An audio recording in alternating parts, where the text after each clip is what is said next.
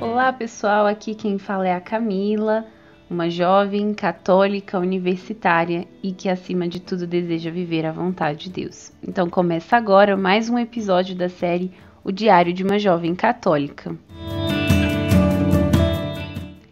Uma das belezas constituintes de ser pessoa que quero compartilhar hoje com você são os desejos.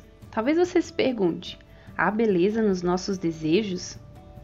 Talvez a maioria dos católicos irão achar que os desejos são causas de queda e de degradação das pessoas.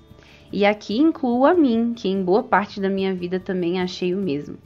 Mas na verdade é o descontrole dos nossos desejos que leva à degradação. Mas o que tenho que te dizer é que há muita beleza nos nossos desejos. Afinal, ele foi nos dado pelo próprio Criador. Existe beleza porque o desejo ele faz parte daqueles anseios mais profundos no coração do homem. É o anseio pelo infinito. E se bem direcionado, nos leva ao nosso destino, a união com Deus e a eternidade. De um modo bem simples, os nossos desejos eles são, entre aspas, provas do êxtase que será o encontro com Deus. E isso nos impulsiona a querer buscá-lo cada dia mais. Porém, para chegarmos a esse encontro, os nossos desejos precisam passar por purificação, amadurecimento e disciplina.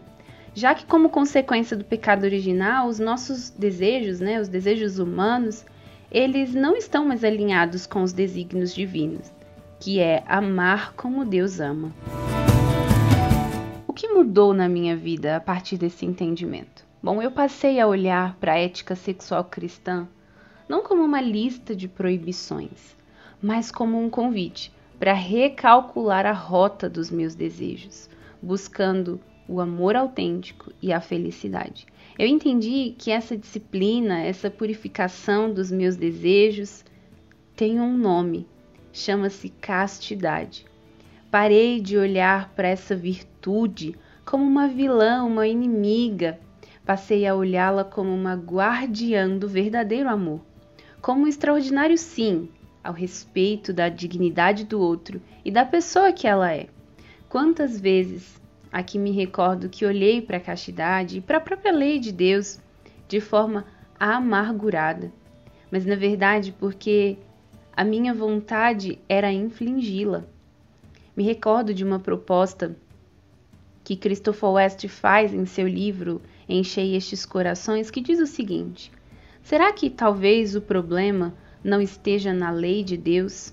Talvez o contrário, o problema seja exatamente o que Jesus diz lá no Evangelho de Mateus, no capítulo 19, que, que era a própria dureza do nosso coração. Caro ouvinte, chegamos ao final de mais um episódio. Deixo aqui o meu convite a você para recalcular a rota dos seus desejos e orientá-los para aquilo que é eterno e não passageiro. E como sempre, espero que as reflexões aqui partilhadas ajude você também na sua caminhada. Nos vemos em um próximo episódio. Até logo e tchau, tchau!